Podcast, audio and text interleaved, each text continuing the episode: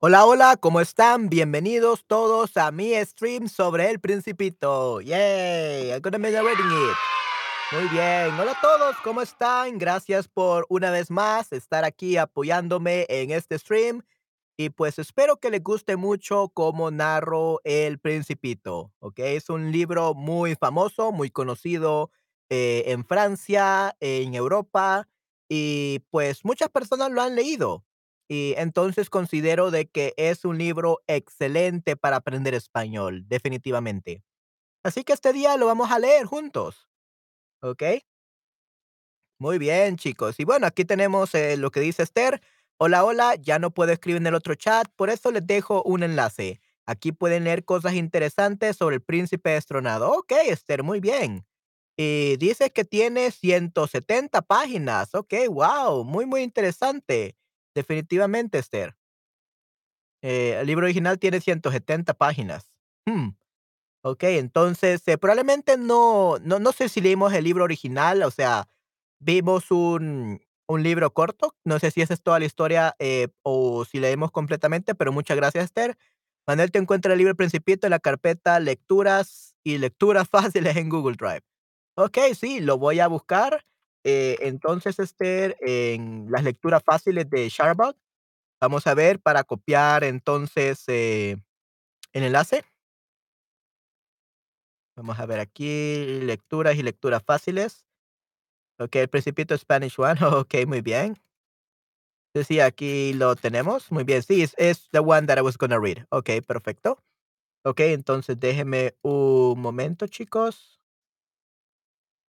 Eh, ok, lecturas y lecturas fáciles. Chicos, aquí les voy a compartir el libro de El Principito. Ok, perfecto. Muy bien, este es el link del Principito. Eh, gracias, Esther. Eh, link you learn Spanish online courses. The link has the copy of the book. Oh, sí, sí, gra- gracias, Patty. Definitivamente, eh, ya lo revisé y sí, definitivamente cuenta con todo el libro, pero no tiene las imágenes, así que creo que lo leeré del libro que lo mandó eh. Pero sí, eso está súper excelente. Muchísimas gracias, eh, Patty, porque está todo el libro. Increíble. Muchas gracias. Definitivamente, muchas gracias por este link. Definitivamente está excelente, todos los capítulos. Muchísimas gracias. Okey, y okey, ya estás aquí en vivo, Patty. Hola, hola, ¿cómo estás, Patty? Gracias por estar aquí. Qué bueno que estás aquí.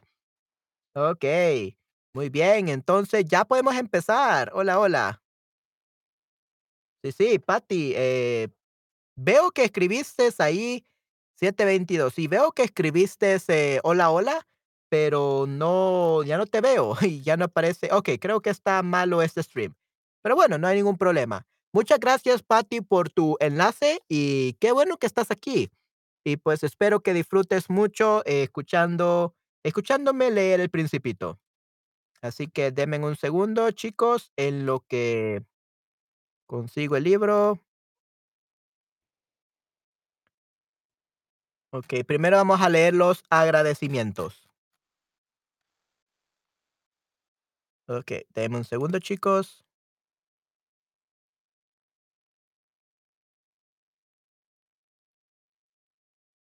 You know what this way this always looks like this.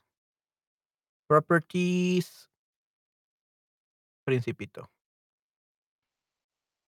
Ok, great. Ok, perfecto, chicos. Entonces vamos a leer El Principito. Wow, ok. Um, guess this is the the biggest it gets, everyone. So you, if you want to look at the the letters and the print uh, bigger, maybe you could uh, use any of the links that I send you to the Google Drive or to link you. There, uh, the text is much much bigger. Okay, but uh, we we're gonna see. Yeah, apparently this is the the most I can. Okay, we're gonna read like this. Everyone, uh, if you want to read it bigger, well, yeah, you have to click the link of uh, Patty. Okay, because that's where the the text is bigger. Okay, and I actually brought some music, guys. Uh, background music, so that it's much more interesting. Okay, so we're gonna start, everyone.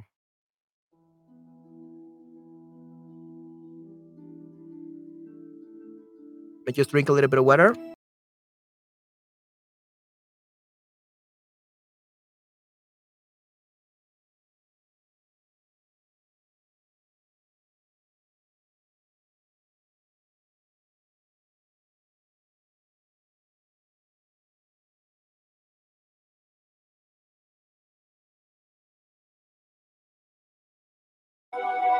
Hola Ana, hola Ricardo, hola Vego y hola Patty si todavía estás allí.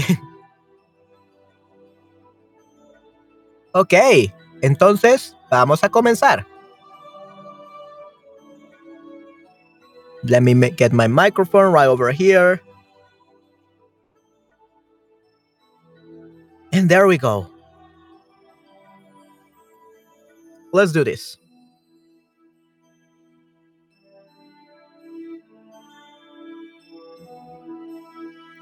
El, el Principito de A. de Saint-Exupéry. Exupéry. Exupéry, ya. Exupéry. Agradecimiento a León Worth. Pido perdón a los niños por haber dedicado este libro a una persona mayor. Tengo una seria excusa. Esta persona mayor es el mejor amigo que tengo en el mundo. Esta persona mayor es el mejor amigo que tengo en el mundo. Tengo otra excusa. Esta persona mayor es capaz de entenderlo todo, hasta los libros para niños. Tengo una tercera excusa. Esta persona mayor vive en Francia, donde pasa hambre y frío verdaderamente necesita consuelo. Si todas esas excusas no bastasen, bien puedo dedicar este libro al niño que una vez fue esta persona mayor. Todos los mayores han sido primero niños, pero pocos lo recuerdan. Corrijo pues mi dedicatoria. A Leon Worth, cuando era niño.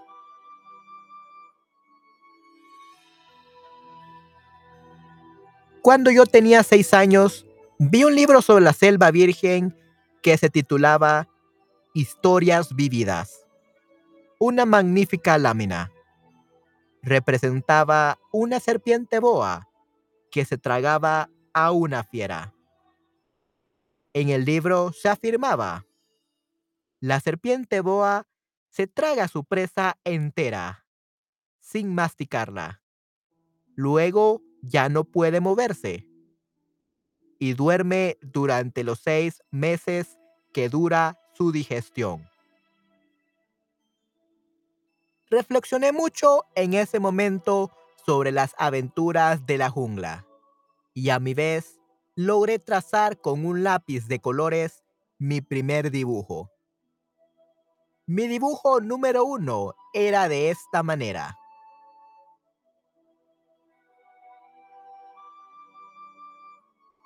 Enseñé mi obra de arte a las personas mayores y les pregunté si mi dibujo les daba miedo. ¿Por qué habría de asustar un sombrero? Me preguntaron, me respondieron.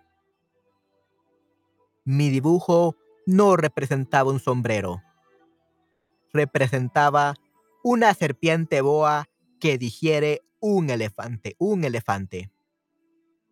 Dibujé entonces el interior de la serpiente boa a fin de que las personas mayores pudieran comprender. Siempre estas personas tienen necesidad de explicaciones. Mi dibujo número 2 era así. Then we have the elephant inside the boa.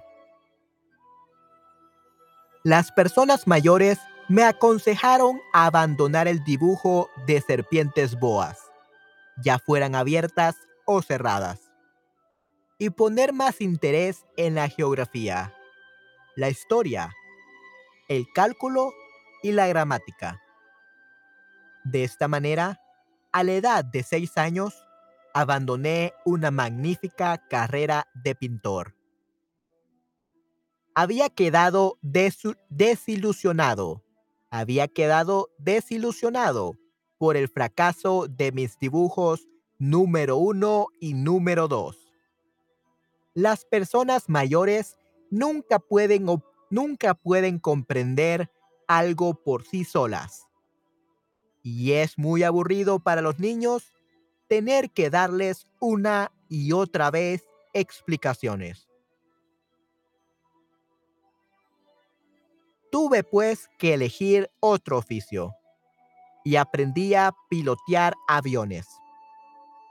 He volado un poco sobre todo el mundo y la geografía, en efecto, me ha servido de mucho. Al primer vistazo, podía distinguir perfectamente la China de Arizona. Esto es muy útil, sobre todo si se pierde uno durante la noche. A lo largo de mi vida, he tenido multitud de contactos, con multitud de gente seria. Viví mucho con personas mayores y las he conocido muy de cerca. Pero esto no ha mejorado demasiado mi opinión sobre ellas. Cuando me he encontrado con alguien que me parecía un poco lúcido, lo he sometido a la experiencia de mi dibujo número uno que he conservado siempre. Quería saber si verdaderamente era un ser comprensivo. E invariablemente me contestaban siempre, es su sombrero. Me abstenía de hablarles de la serpiente boa, de la cerva virgen y de las estrellas. Poniéndome a su altura, les hablaba del bridge, del golf, de política y de corbatas. Y mi interlocutor se quedaba muy contento de conocer a un hombre tan razonable. Okay, that's the first chapter. Me a second, guys.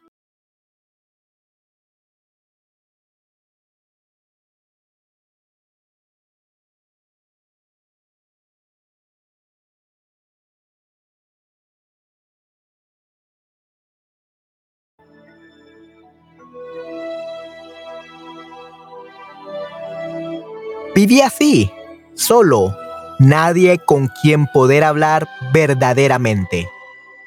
Hasta cuando hace seis años tuve una, avería en el desierto de Sahara. Algo se había estropeado en el motor. Something had broke. Como no llevaba conmigo ni mecánico ni pasajero alguno, me dispuse a realizar yo solo una reparación difícil. Era para mí una cuestión de vida o muerte, pues apenas tenía agua de beber para ocho días. La primera noche me dormí sobre la arena, a, una, a unas mil millas de distancia del lugar habitado más próximo. Estaba más aislado que un náufrago en un balsa en medio del océano. Imagínense, imagínense pues, mi sorpresa cuando al amanecer me despertó una extraña vocecita que decía, por favor, píntame un cordero. ¿Eh? Píntame un cordero. Me puse de, en pie, me puse en pie de un salto como herido por el rayo. Me froté los ojos, miré a mi alrededor. Vi a un extraordinario muchachito que me miraba gravemente. Ahí tienen el mejor retrato que más tarde logré hacer de él, aunque mi dibujo ciertamente es menos encantador que el modelo. Pero no es mía la culpa. Las personas mayores me las personas mayores me desanimaron de mi carrera de pintor a la edad de seis años. Y no había aprendido a dibujar otra cosa que boas cerradas y boas abiertas. Ahí tienen el mejor retrato que más tarde logré hacer de él. Miré pues aquella aparición con los ojos redondos de admiración. No hay que olvidar que me encontraba a unas mil millas de distancia del lugar habitado más próximo. Y ahora bien, el muchachito no parecía ni perdido ni muerto de cansancio, de hambre, de sed o de miedo. No tenía en absoluto la apariencia de un niño perdido en el desierto, a mil millas de distancia del lugar habitado más próximo. Cuando logré, por fin, articular palabra, le dije, Pero, ¿qué haces tú por aquí?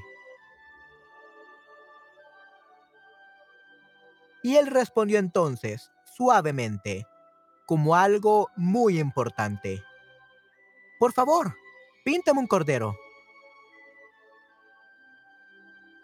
Cuando el misterio es demasiado impresionante, es imposible desobedecer. Por absurdo que ello me pareciera, a mil millas de distancia de todo lugar habitado y en peligro de muerte, saqué de mi bolsillo una hoja de papel y una pluma fuente, una pluma fuente, a fountain pen, una, una pluma fuente. Recordé que yo había estudiado especialmente geografía, historia, cálculo y gramática. Y le dije al muchachito, ya un poco malhumorado, que no sabía dibujar. No importa, me respondió. Píntame un cordero. Como nunca había dibujado un cordero, rehice para él uno de los dos únicos dibujos que yo era capaz de realizar, el de la serpiente boa cerrada, y quedé estupefacto cuando oí decir al hombrecito, No, no, yo no quiero un elefante en una serpiente. La serpiente es muy peligrosa y el elefante ocupa mucho sitio. En mi tierra es todo muy pequeño. Necesito un cordero. Píntame un cordero. Dibujé un cordero. Lo miró atentamente y dijo, No, este está ya muy enfermo. Este está ya muy enfermo. Haz otro. Volví a dibujar. Mi amigo sonrió dulcemente, dulcemente con indulgencia. ¿Ves? Esto no es un cordero, es un carnero, tiene cuernos. Rehice nuevamente mi dibujo. Fue rechazado igual que los anteriores. Este es demasiado viejo. Quiero un cordero que viva mucho tiempo. falto ya de paciencia y deseoso de comenzar a desmontar el motor, garra, rápidamente este dibujo, se lo enseñé y le agregué.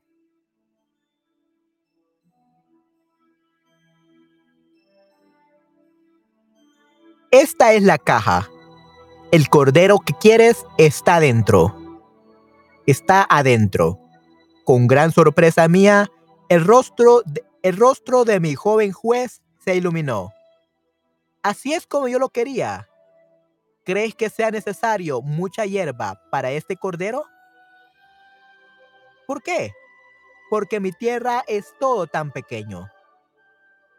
Se inclinó hacia el dibujo y exclamó, Bueno, no tan pequeño. Está dormido. Y así fue como conocí al principito. Hola, Papa Luigi, ¿cómo estás? hola, Nadia. Hola, Ana. Hola, Ricardo. Y Patty, creo que no sé qué pasó. ¿Qué pasó, Patty? ¿Dónde estás? Creo que solo te conectaste a decir hola, no hay ningún problema. ok, capítulo 3. Me costó mucho tiempo comprender de dónde venía. El principito, que me hacía muchas preguntas, jamás parecía oír las mías. Fueron palabras pronunciadas al azar, las que poco a poco me revelaron todo. Así, cuando distinguió por primera vez mi avión, no dibujaré mi avión, por tratarse de un dibujo demasiado complicado para mí. Me preguntó, ¿qué cosa es esa? Eso no es una cosa, eso vuela, es un avión, mi avión. Me sentía orgulloso al decirle que volaba. Él entonces gritó, ¿Cómo? ¿Has caído del cielo? Sí, le dije modestamente. Ah, qué curioso. Y el principito lanzó una graciosa carcajada que me irritó mucho. Me gusta que mis desgracias se tomen en serio, y añadió. Entonces, ¿tú también vienes del cielo? ¿De qué planeta eres tú? Divisé una luz en el misterio de su presencia y le pregunté bruscamente, ¿tú vienes, pues, de otro planeta? Pero no me respondió. Movía lentamente la cabeza mirando detenidamente mi avión. Es cierto que encima de eso no puede venir de muy lejos. Y se hundió en un ensueño durante largo tiempo. Luego, sacando de su bolsillo mi cordero, se abismó en la contemplación de su tesoro. Imagínense cómo me intrigó esta semiconfidencia sobre los otros planetas. Me esforcé, pues, en saber algo más. ¿De dónde vienes, muchachito? ¿Dónde está tu casa? ¿Dónde quieres llevarte mi cordero? Después de meditar silenciosamente, me respondió, Lo bueno de la caja que me has dado es que por la noche le servirá de casa, sin duda. Y si eres bueno, te daré también una cuerda y una estaca para atarlo durante el día. Esta proposición pareció chocar al principito. ¿Atarlo? ¿Qué idea más rara? Si no lo atas, será quien sabe dónde y se perderá. Mi amigo soltó una nueva carcajada. ¿Y dónde quiere que se vaya? No sé, a cualquier parte.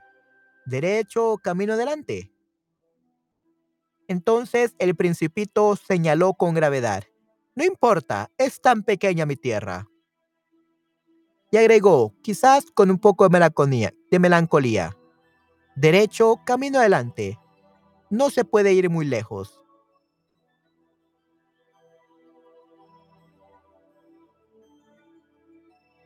De esta manera, supe una cosa muy importante. Su planeta de origen era apenas más grande que una casa. Esto no podía asombrarme mucho. Sabía muy bien que aparte de los grandes planetas como la Tierra, Júpiter, Marte, Venus, a los cuales se les ha dado nombre, existen otros centenares de ellos tan pequeños a veces que es difícil distinguirlos aún con la ayuda del telescopio. Cuando un astrónomo descubre uno de estos planetas, le da por nombre un número.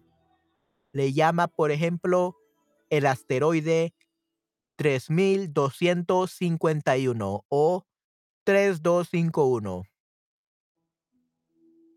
Tengo poderosas razones para creer que el planeta del cual venía el principito era el asteroide B612. Este asteroide ha sido visto solo una vez con el telescopio en 1909 por un astrónomo turco. Este astrónomo hizo una gran demostración de su descubrimiento. Este, este astrónomo hizo una gran demostración de su descubrimiento en un Congreso Internacional de Astronomía.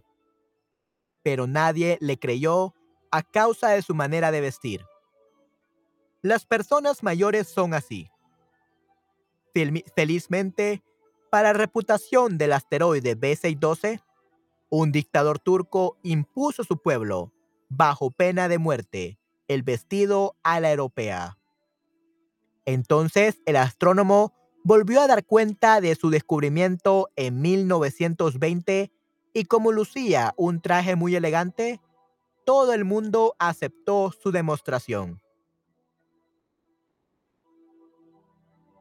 Si les he contado de todos estos detalles sobre el asteroide B612 y hasta les he confiado su número, es por consideración a las personas mayores. A los mayores les gustan las cifras.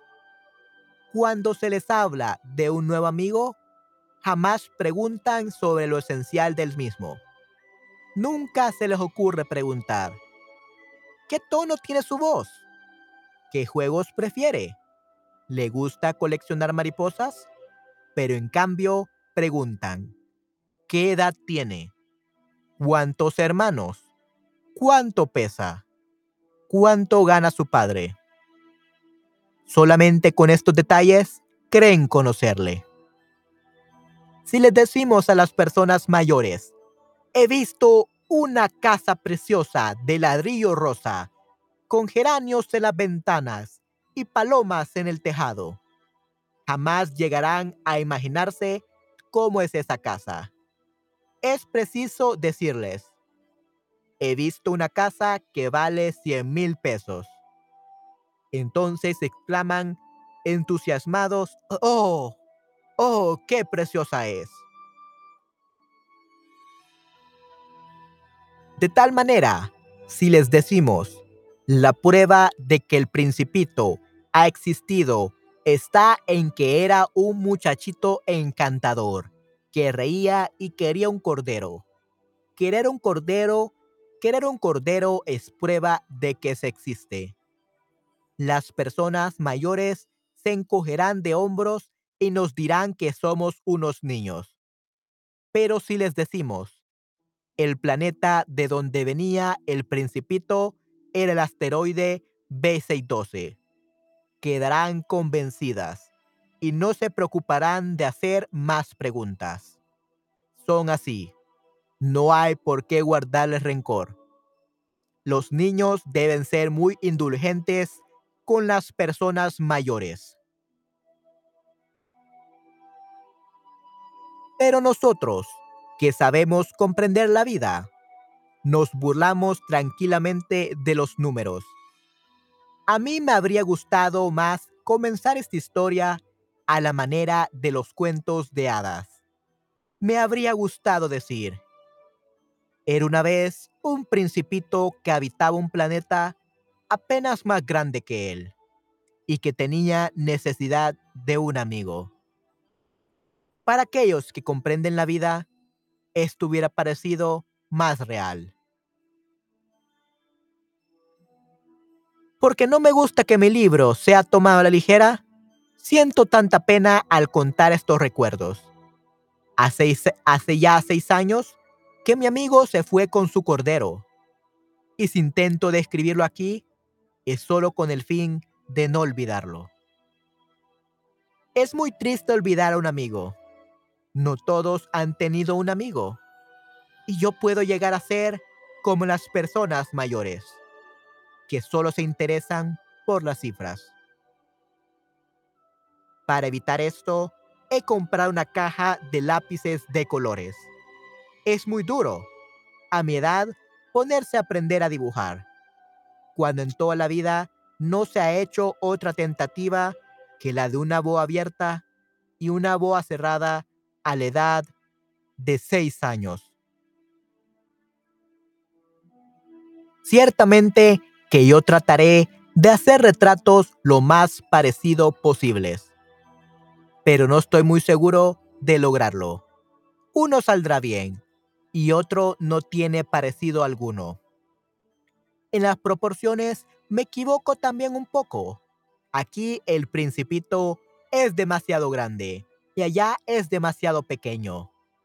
Dudo también sobre el color de su traje titubeo sobre esto y lo otro, y unas veces sale bien y otras mal. Es posible, en fin, que me equivoque sobre ciertos detalles muy importantes. Pero habrá que, pero habrá que perdonármelo ya que mi amigo no me daba nunca muchas explicaciones. Me creía semejante a sí mismo y yo, desgraciadamente, no sé ver un cordero a través de una caja. Es posible que yo sea un poco como las personas mayores y debido envejecer. Okay, so that's chapter four so far. Really great, right, everyone? Give me a moment till I drink a little bit of water.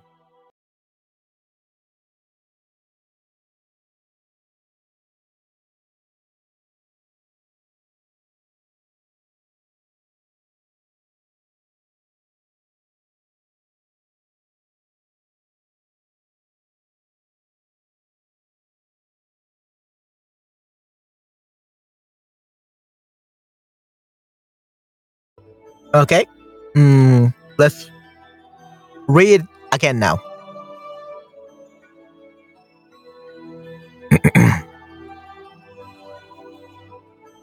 Cada día yo aprendí algo nuevo sobre el planeta, sobre la partida y sobre el viaje. Okay, see, good volume of your music, not too low, gracias. Okay, muy bien, yay, awesome, Patty. Uh, I hope that you, my voice is also a good volume. Okay. By the way, I hope that you're enjoying the reading. Okay, let's continue with chapter 5. Cada día yo aprendí algo nuevo sobre el planeta, sobre la partida y sobre el viaje. Esto venía suavemente al azar de las reflexiones. De esta manera, tuve conocimiento al tercer día del drama de los baobabs. Perfecta mundo, perfect world, ok. Interesting. Ok. Fue también gracias al Cordero y como preocupado por una profunda duda, cuando el principito me preguntó, ¿es verdad que los corderos se comen los arbustos? Sí, sí, es cierto. Ah, qué contento estoy. No, no comprendí por qué era tan importante para él que los corderos se comieran los arbustos. Pero el principito, pero el principito añadió, entonces se comen también los baobabs. Le hice comprender al principito que los baobabs no son arbustos, sino árboles tan grandes como iglesias, y que incluso si llevase consigo todo un rebaño de elefantes, el rebaño no lograría acabar con un solo baobab. Baobab. Esta idea, esta idea del rebaño de elefantes hizo reír al principito. Habría que poner los elefantes unos sobre otros. Y luego añadió juiciosamente. Los baobabs, antes de crecer, son muy pequeñitos. Es cierto, pero ¿por qué quieres que tus corderos coman los baobabs?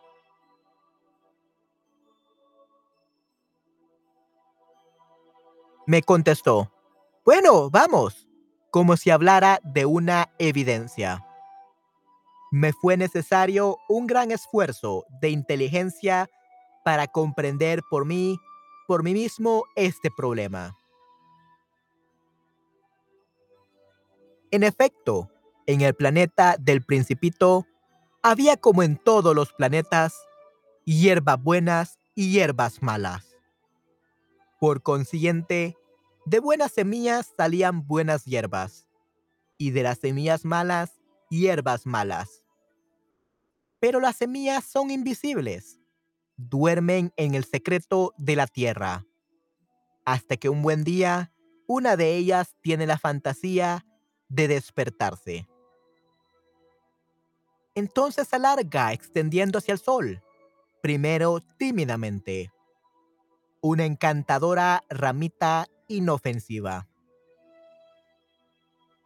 Si se trata de una ramita de rábano o de rosal, se la puede dejar que crezca como quiera. Pero si se trata de una mala hierba, es preciso arrancarla inmediatamente en cuanto uno ha sabido reconocerla. En el planeta del principito había semillas terribles, como las semillas del baobab. El suelo del planeta está infestado de ellas.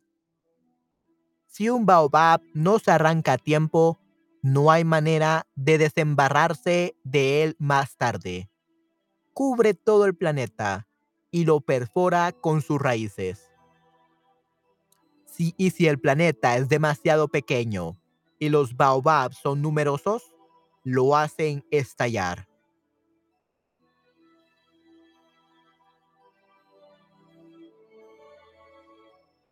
Es una cuestión de disciplina, me decía más tarde el principito. Cuando por la mañana uno termina de arreglarse, hay que hacer cuidadosamente la limpieza del planeta. Hay que dedicarse regularmente a arrancar los baobabs, cuando se les distingue de los rosales, a los cuales se parece mucho cuando son pequeñitos. Es un trabajo muy fastidioso, pero muy fácil.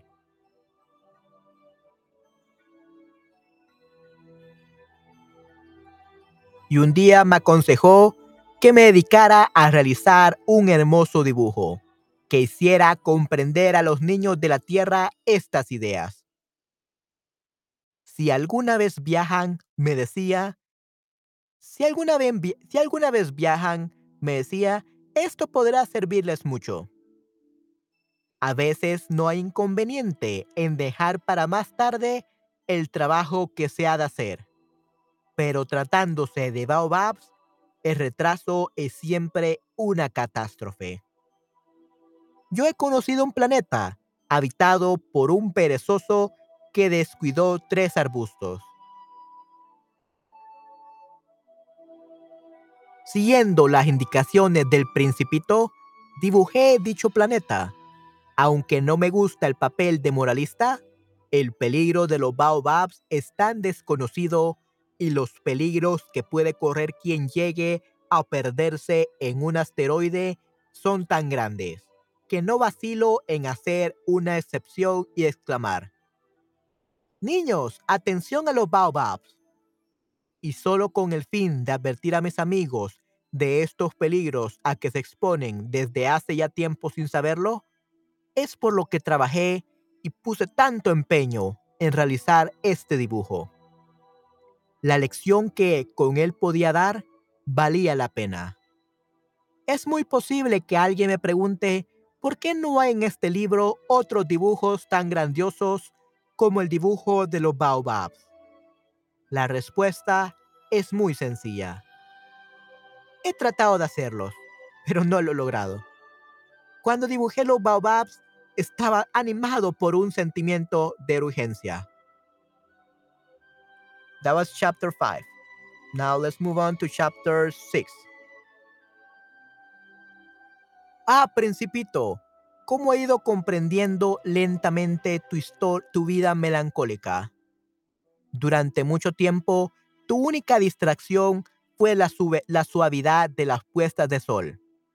Este nuevo detalle lo supe al cuarto día, cuando me dijiste, me gustan mucho las puestas de sol. Vamos a ver una puesta de sol.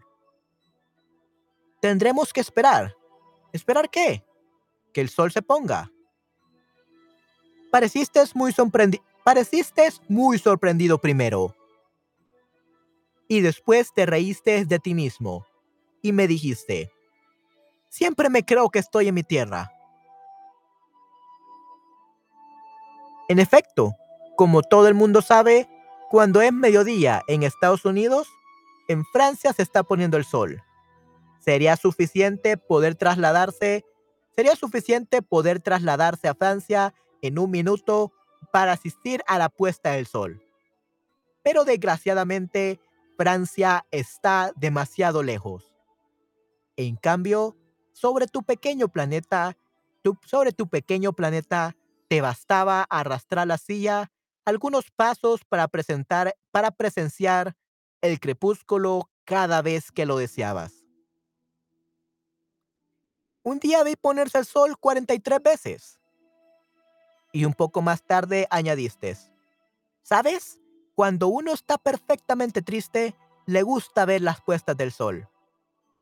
La- las puestas de sol. El día que la vistes 43 veces estabas muy triste, ¿verdad? Pero el principito no respondió.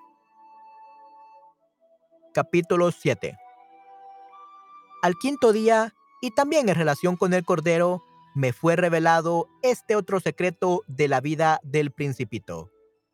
Me preguntó bruscamente y sin preámbulo, como resultado de un problema largamente meditado en silencio. Si un cordero se come los arbustos, ¿se comerá también las flores? No. Un cordero se come todo lo que encuentra. ¿Y también las flores que tienen espinas? Sí, también las flores que tienen espinas. Entonces, ¿para qué le sirven las espinas? Confieso que no lo sabía. Estaba yo muy ocupado tratando de destornillar un perno demasiado apretado del motor. La avería comenzaba a parecerme cosa grave y la circunstancia de que se estuviera agotando mi provisión de agua me hacía temer lo peor. ¿Para qué sirven las espinas? ¿Para qué sirven las espinas? El, principi- el principito no permitía nunca que se dejara sin respuesta una pregunta formulada por él. Irritado por la resistencia que me oponía el perno, le respondí lo primero que se me ocurrió. Las espinas no sirven para nada. Son pura maldad de las flores. ¡Oh! Y después de un silencio, me dijo con una especie de rencor. No te creo. Las flores son débiles, son ingenuas. Se defienden como pueden. Se creen terribles con sus espinas. No le respondí nada. En aquel momento me estaba diciendo a mí mismo, si este perno me resiste un poco más, lo haré saltar de un martillazo. El principito me interrumpió de nuevo mis pensamientos. ¿Tú crees que las flores... No, no creo nada. Te he respondido cualquier cosa para que te calles. Tengo que ocuparme de cosas serias. Me miró estupefacto. ¿De cosas serias? Me miraba con mi martillo en la mano, los dedos llenos de grasa e inclinados sobre algo que le parecía muy feo. Hablas como las personas mayores. Me avergonzó un poco, pero él implacable añadió. Lo confundes todo, todo lo mezclas. Estaba verdaderamente irritado. Sacudía la cabeza, agitando al viento sus cabellos dorados. Conozco un planeta donde vive un señor muy colorado, que nunca ha, oí- ha olido una flor, ni ha mirado una estrella y que jamás ha querido a nadie. En toda su vida no ha hecho más que sumas. Y todo el día se la pasa repitiendo como tú. Yo soy un hombre serio. Yo soy un hombre serio. Al parecer esto le llena de orgullo. Pero eso no es un hombre. Es un hongo. ¿Un qué? Un hongo. El principito estaba pálido de cólera. Hace millones de años que las flores tienen espinas. Y hace también millones de años que los corderos, a pesar de las espinas, se comen las flores. Es que no es cosa seria averiguar por qué las flores pierden el tiempo fabricando unas espinas que no les sirven para nada. ¿Es que no es importante la guerra a los corderos y las flores? ¿No es esto más serio e importante que las sumas de un señor gordo y colorado? Y sí, yo soy una flor única en el mundo y que no existe en ninguna parte más que en mi planeta. Si yo sé que un buen día un corderillo puede aniquilarla sin darse cuenta de ello, ¿es que esto no es importante? El principito enrojeció y después continuó. Si alguien ama una flor de la que solo existe un ejemplar en millones y millones de estrellas, basta que las mire para ser dichoso. Puede decir satisfecho, mi flor está allí, en alguna parte. Pero si el cordero se la come, para él es como si de pronto todas las estrellas se apagaran. Y esto no es lo esto no es importante. No pudo decir más y estalló bruscamente en sollozos. La noche había caído. Yo había soltado las herramientas y ya no importaban nada el martillo, el perno, la sed y la muerte. Había en, un, había en una estrella, en un planeta, el mío, la Tierra, un principito a quien consolar. Lo tomé en mis brazos y lo mecí diciéndole, la flor que tú quieres no corre peligro te dibujaré un bozal para tu cordero y una armadura para la flor. No sabía qué decirle, cómo consolarle y hacer que tuviera nuevamente confianza en mí. Me sentía torpe. Es tan misterioso el país de las lágrimas. Okay, so give me a second. I'm gonna drink a little bit of water.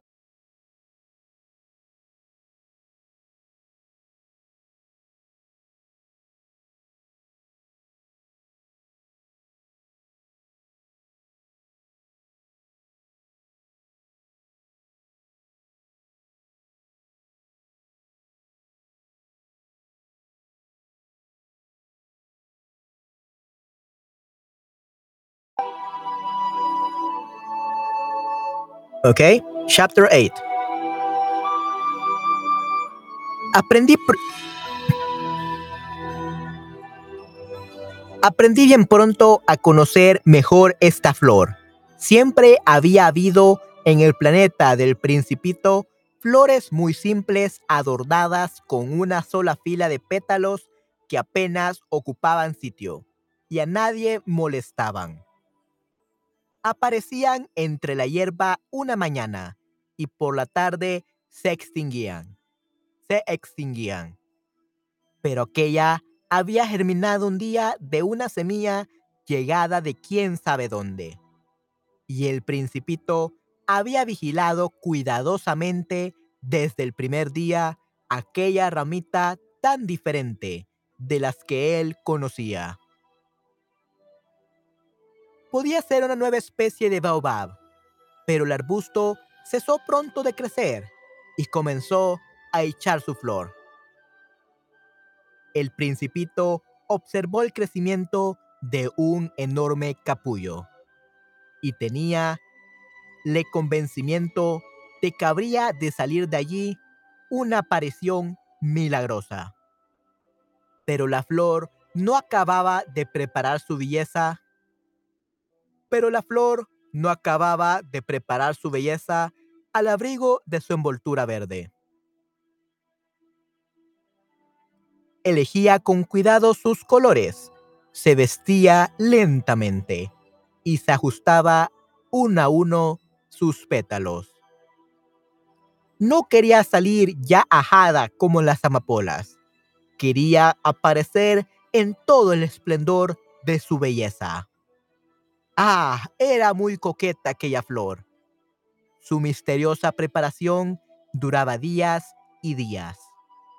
Hasta que una mañana, precisamente al salir el sol, se mostró espléndida.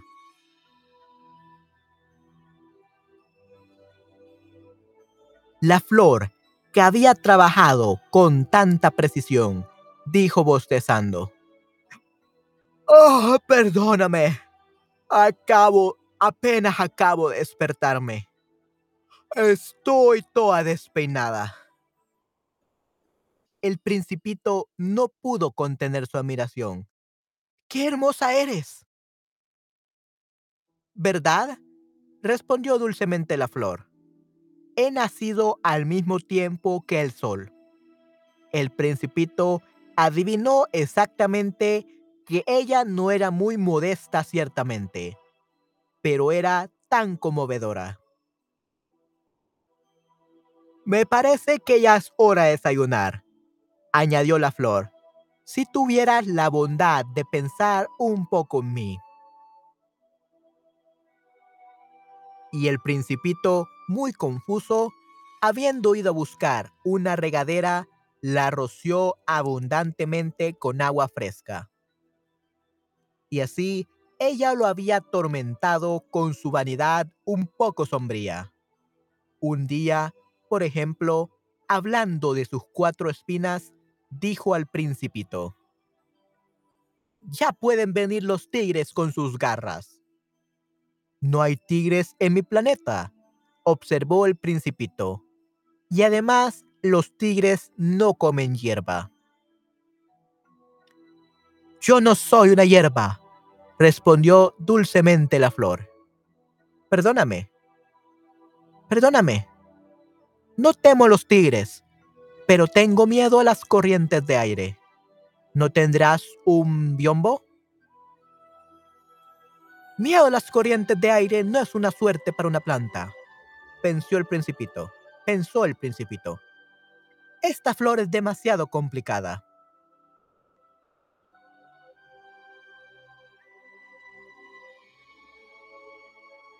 Por la noche me cubrirás con un fanal.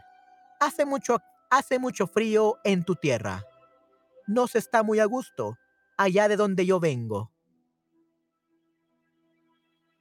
La flor se interrumpió. Había llegado allí en forma de semilla y no era posible que conociera otros mundos. Humillada por haberse dejado sorprender inventando una, una mentira tan ingenua, tosió dos o tres veces para atraerse la simpatía del principito. ¿Y el biombo?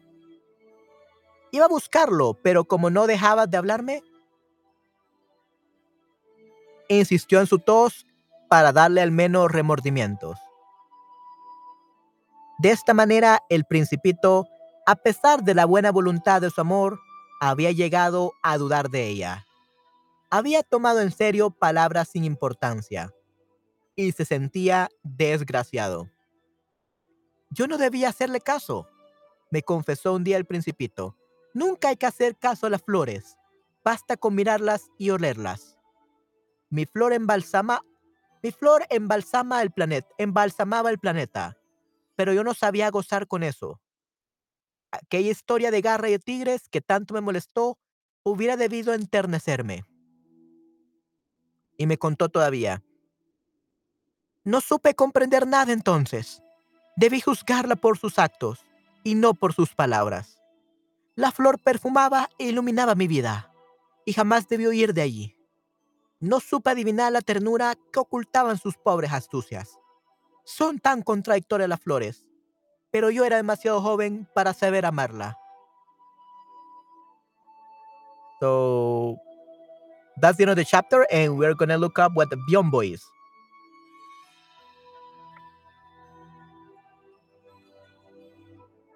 A Biombo is a folding screen, I guess.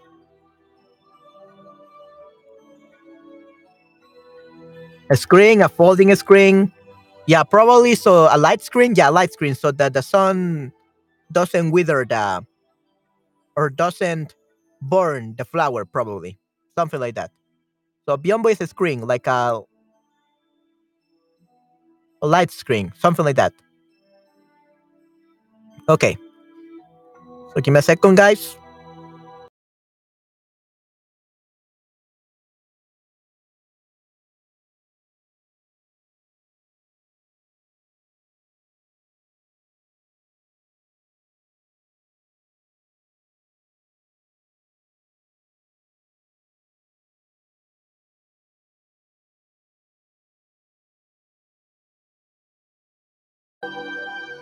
Let's continue.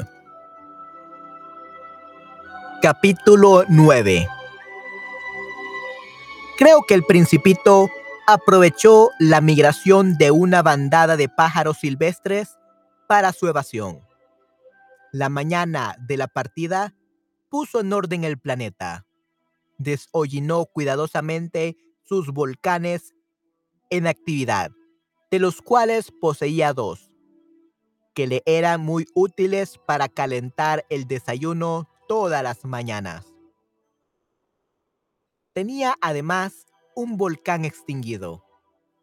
Deshollinó también el volcán extinguido. Pues, como él decía, nunca se sabe lo que puede ocurrir. Si los volcanes están bien deshollinados, arden sus erupciones lenta y regularmente. Las erupciones volcánicas son como el fuego de nuestras chimeneas. Es evidente que en nuestra Tierra no hay posibilidad de deshollinar los volcanes. Los hombres somos demasiado pequeños.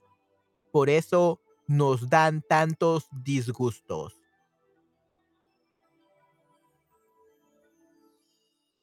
El principito también arrancó con un poco de melancolía los últimos brotes de baobabs. Creía que nunca iba a volver nunca. Creía que no iba a volver nunca. Pero todos aquellos trabajos le parecieron aquella mañana extremadamente dulces. Y cuando regó por última vez la flor y se dispuso a ponerla al abrigo del fanal, sintió ganas de llorar. Adiós, le dijo a la flor. Esta no respondió. Adiós, repitió el principito. La flor tosió, pero no porque estuviera resfriada. He sido una tonta, le dijo al fin la flor. Perdóname. Procura ser feliz. Se sorprendió por la ausencia de reproches y quedó desconcertado. Con el fanal en el aire, con el fanal en el aire, no comprendiendo esta tranquila mansedumbre. Si yo te quiero, le dijo la flor, ha sido culpa mía que tú no lo sepas. Pero eso no tiene importancia, y tú has sido tan tonto como yo. Trata de ser feliz, y suelta una vez ese fanal. Ya no lo quiero. Pero el viento no está tan resfriada como para... El aire fresco de la noche me hará bien. Soy una flor. ¿Y los animales? Será necesario que soporte dos o tres orugas si quiero conocer las mariposas. Creo que son muy hermosas. Si no, ¿quién vendrá a visitarme? Tú estarás muy lejos. En cuanto a las fieras, no las tengo yo tengo mis garras. Y le mostraba ingenuamente sus cuatro espinas. Luego añadió, y no prolongues más tu despedida, puesto que has decidido partir. Vete de una vez. La flor no quería que la viese llorar. Era tan orgullosa.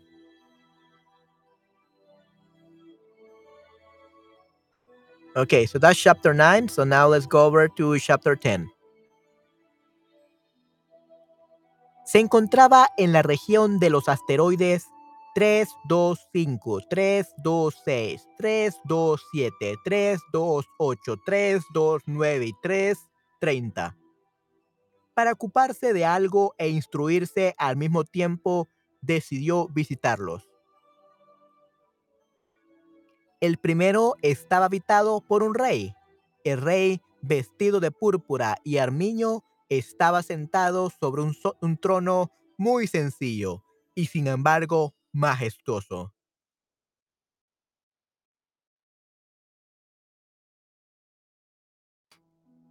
¿Qué ves?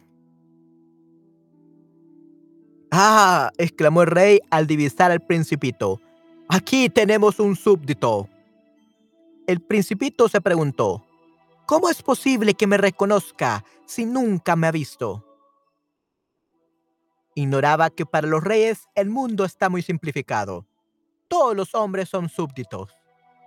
Aproxímate para que te vea mejor, le dijo el rey, que estaba orgulloso de ser por fin el rey de alguien. El principito buscó dónde sentarse, pero el planeta estaba ocupado totalmente por el magnífico manto de armiño. Se quedó pues de pie, pero como estaba cansado, bostezó. La etiqueta no permite bostezar en presencia del rey, le dijo el monarca. Te lo prohíbo. No he podido evitarlo, respondió el principito muy confuso. He hecho un viaje muy largo y apenas he dormido. Entonces, le dijo el rey, te ordeno que bosteces. Hace años que no veo bostezar a nadie. Los bostezos, son para mí algo curioso. Vamos, bostezo otra vez. Te lo ordeno. Me da vergüenza. Ya no tengo ganas, dijo el principito enrojecido. respondió el rey. Bueno, te ordeno tan proso que bosteces y que no bosteces. Tartamudeaba un poco y parecía vejado, pues el rey daba gran importancia a que su autoridad fuese respetada. Era un monarca absoluto, pero como era muy bueno, daba, daba siempre órdenes razonables. Si ordenara, decía frecuentemente, si ordenara a un general que se transformara en ave marina y el general no me obedeciese, la culpa no sería del general, sino mía. ¿Puedo sentarme? preguntó tímidamente el principito. Te ordeno sentarte, le respondió el rey, recogiendo majestuosamente un faldón de su manto de armiño.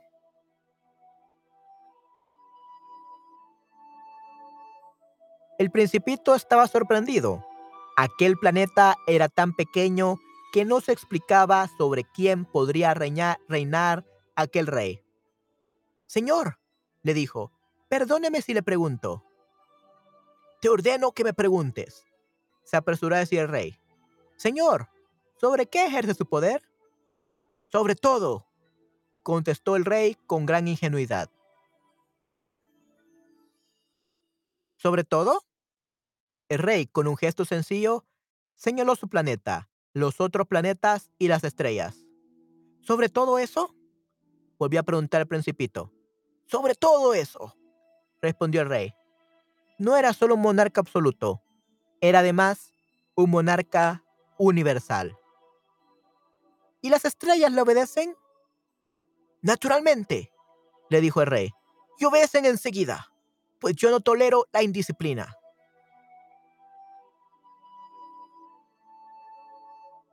Un poder semejante dejó maravillado al principito.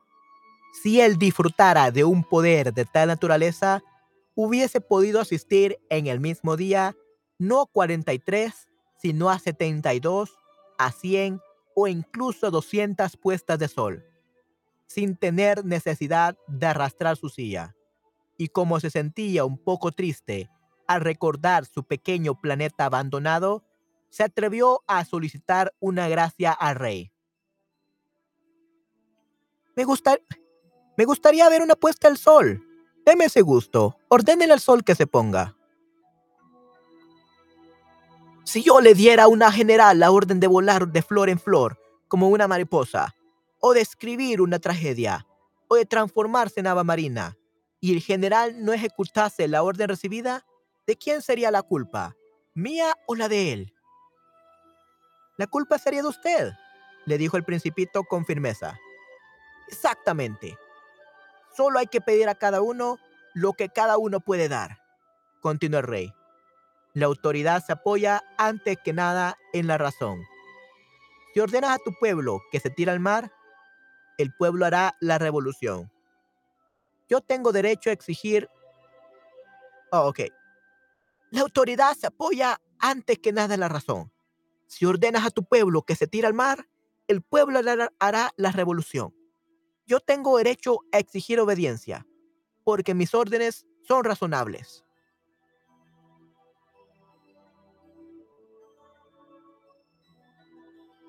Entonces, mi puesta del sol, Entonces mi puesta del sol, de sol. Recordó el principito, que jamás olvidaba su pregunta una vez la había formulado. Tendrás tu puesta de sol, la exigiré, pero según me dicta mi ciencia gobernante, esperaré a que las condiciones sean favorables. ¿Y cuándo será eso? Le respondió el rey, consultando previamente un enorme calendario. será hacia, hacia, será hacia las 7.40.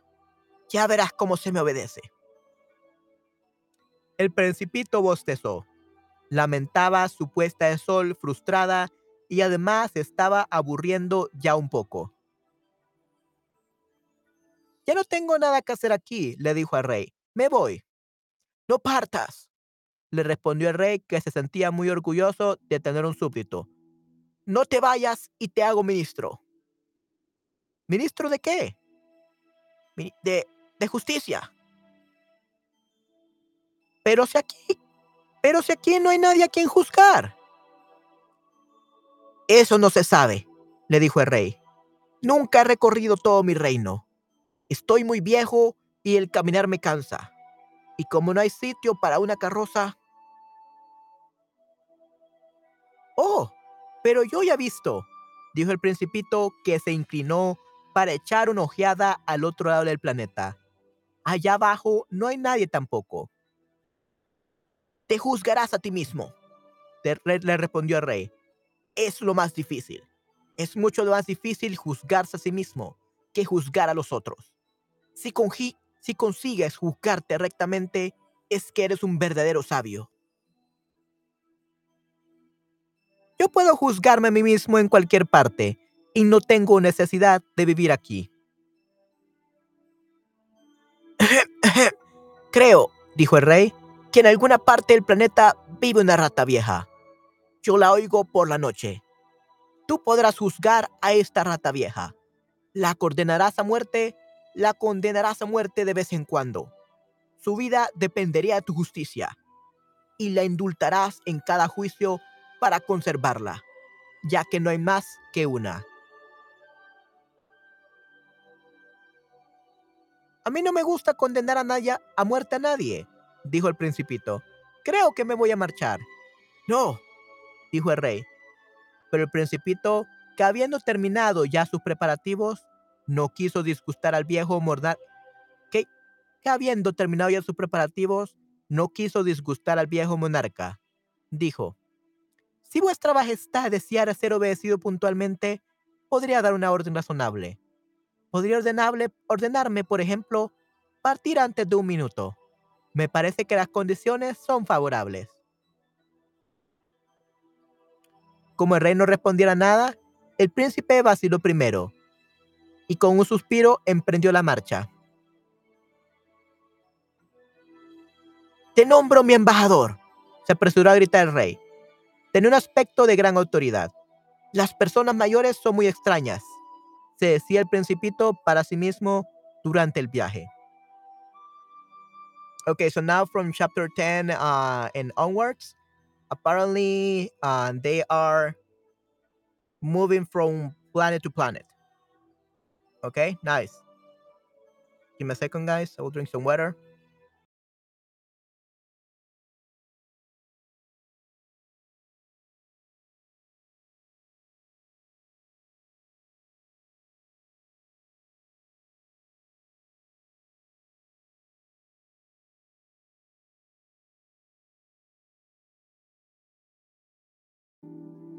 Okay. So after this, I got a class, everyone. So I only have like 15 minutes more.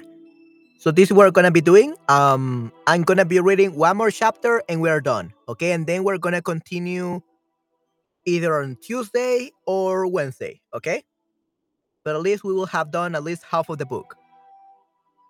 Okay, let's do this. El segundo planeta está habitado por un vanidoso.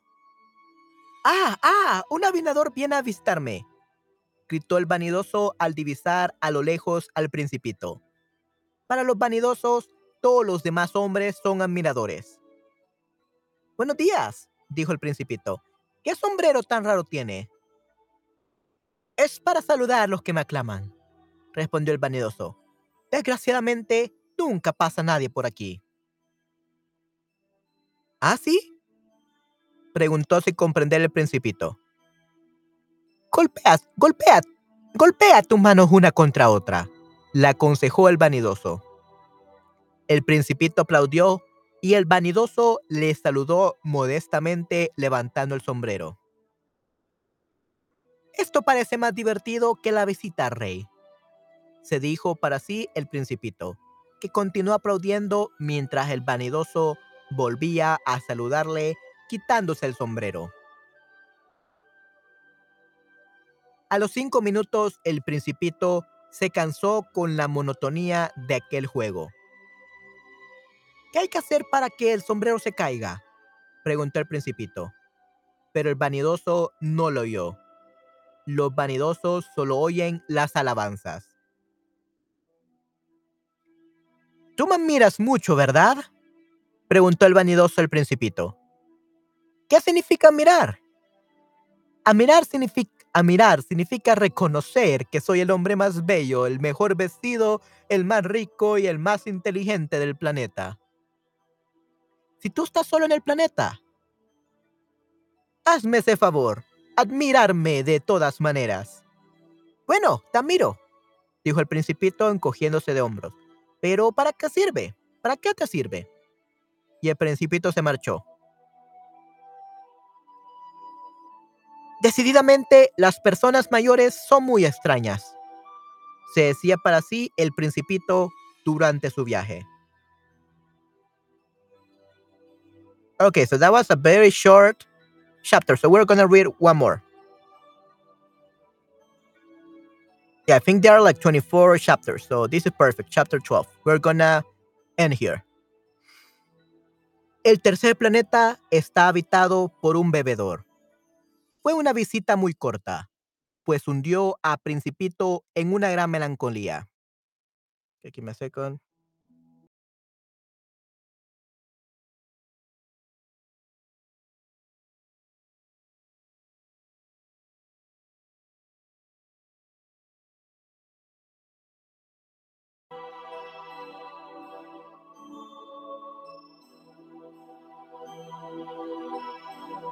¿Qué haces allí?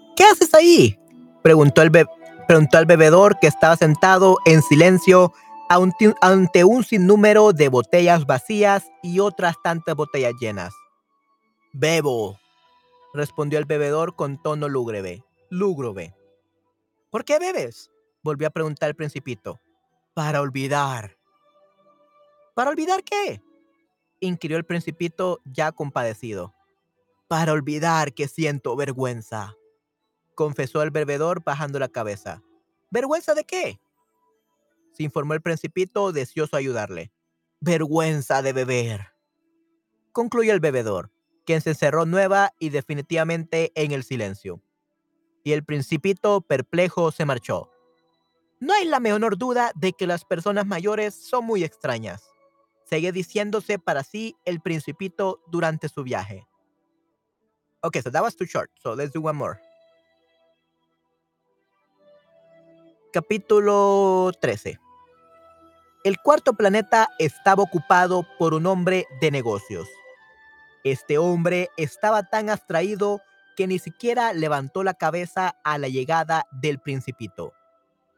Buenos días, le dijo este. Su cigarro se ha apagado. 3 y 2, 5. 5 y 7, 12. 2 y 3, 15. Buenos días. 15 y 7, 22.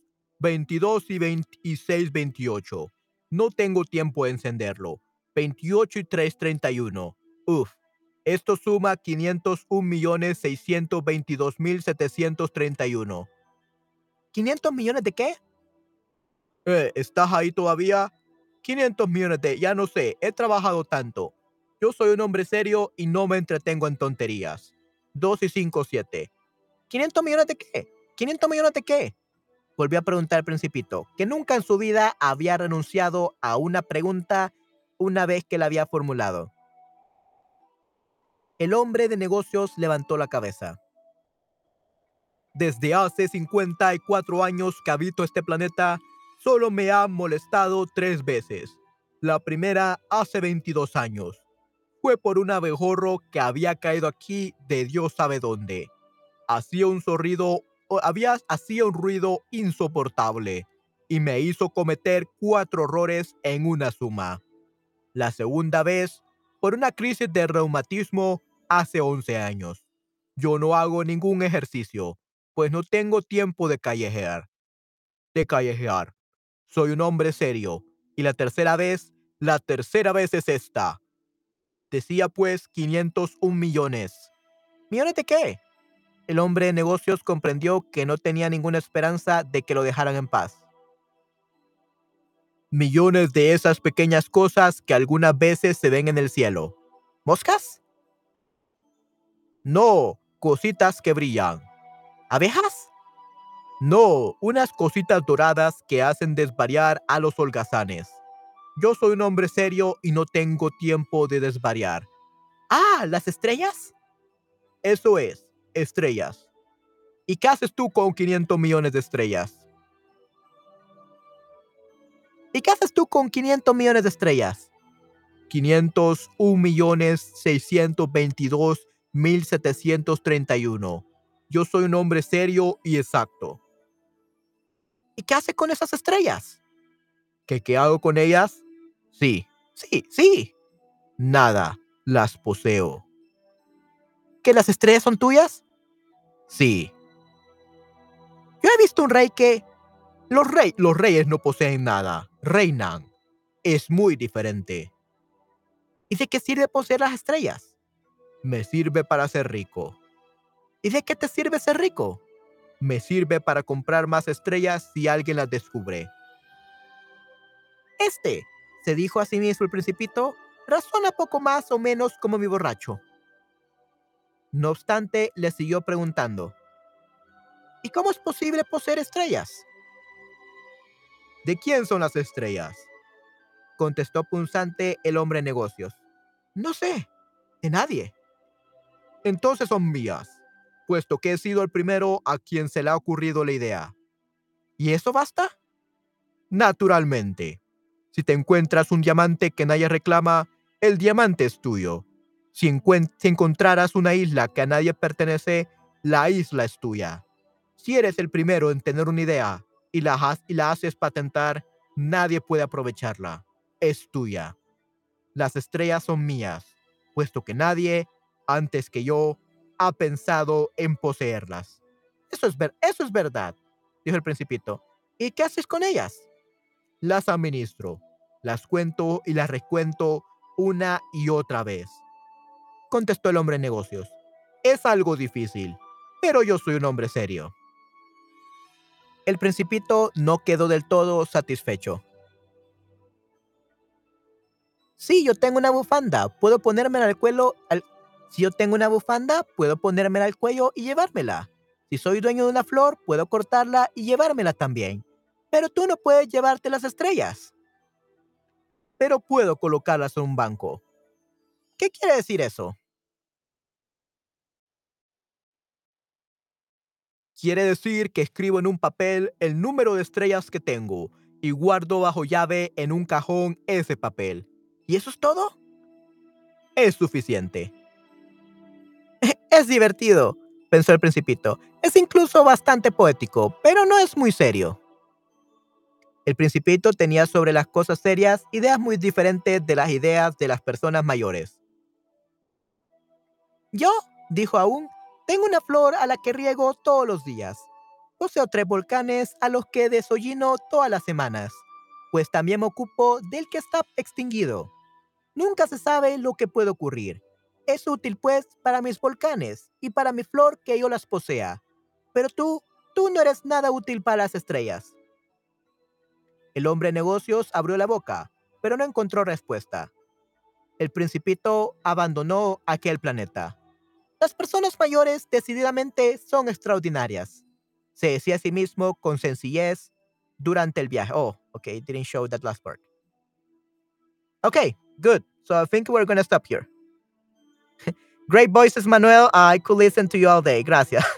Uh, I don't think there are great voices. This is the first time that I made so many voices in a in a book, an audiobook, and now my throat is killing me, especially after a whole day of uh, streaming and teaching. So yeah, my my throat is dead. And tomorrow I have my final exam, my boy, my final voice acting exam, and hopefully there was a good practice because I actually have to make a young voice, like El Principito.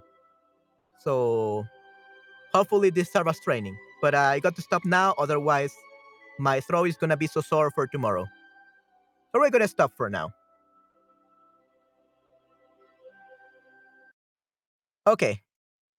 So everyone, that will be it for right now.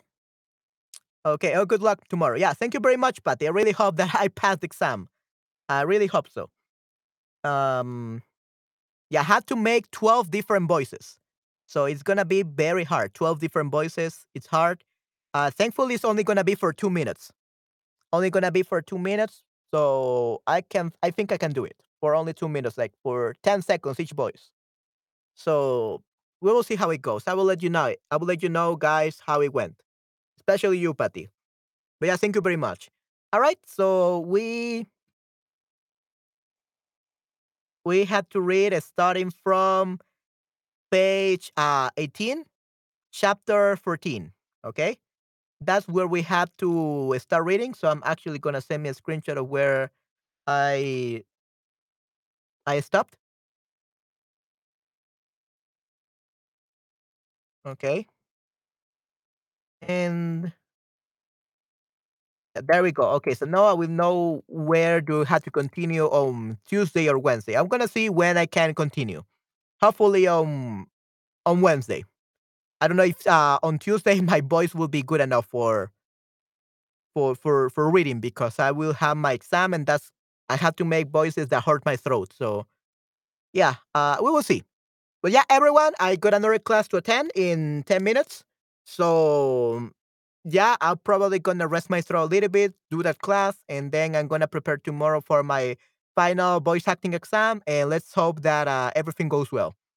All right, guys. So I hope that you, that everyone enjoy my voices. At least uh, Patty enjoy my voices, so that's good. Uh, I'm glad that you enjoy my voices, Patty. Uh, I I really need to work on my Principito voice, definitely. Um, but yeah, I hope that you enjoyed it, and I hope that people that watch the replay for this enjoy it as well. Thank you very much, Patty, for supporting me today uh, for being here. And I will see you next time. Okay. I will see you on Wednesday or maybe Tuesday. It will depend on how my throat is on Tuesday. But I hope, I think by Wednesday, it should be okay. So I will see you guys on Tuesday, Wednesday. We'll let you know, guys. You will see uh, a notification, reminder that yeah, I will have uh, the continuation of this uh, stream, of this narration of El Principito de Antonie de Saint-Exupéry. And yeah, uh, just wait for any notification that I'm gonna have a stream. Okay? All right, guys, I got to go. I have another class. So, pasen muy buenas noches, cuídense mucho, o pasen una semana increíble. Is already Monday. Have a great week, everyone. And if it's uh, still uh, Sunday, well, uh, have a great Sunday. Que tengan un domingo muy excelente, ¿ok? Muy, muy buenas noches. Have a great night, sweet dreams, Patty. Cuídate mucho. And ten una semana increíble. Have a great week, ¿ok? So see you next time, Patty. Bye bye. Take care. And everyone else. Bye bye, everyone. I hope that you, you enjoy me narrating the book. Okay, see you next time. Bye bye. Take care.